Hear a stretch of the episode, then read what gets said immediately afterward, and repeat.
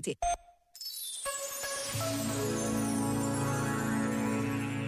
Escreveu José Tolentino Mendonça. Li uma vez e não me sai da cabeça um texto da escritora Clarice Lispector sobre esse improviso que salva a vida.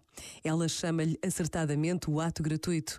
Talvez se deva começar por explicar que aquilo que o ato gratuito não é. Ele não é mais uma estação da ofegante luta pela vida que cotidianamente nos traz mobilizados.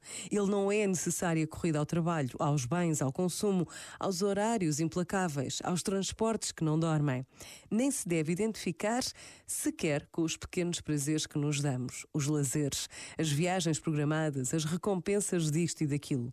O ato gratuito não tem preço. Por definição, não se compra nem se paga. Este momento está disponível em podcast no site e na app da RGF.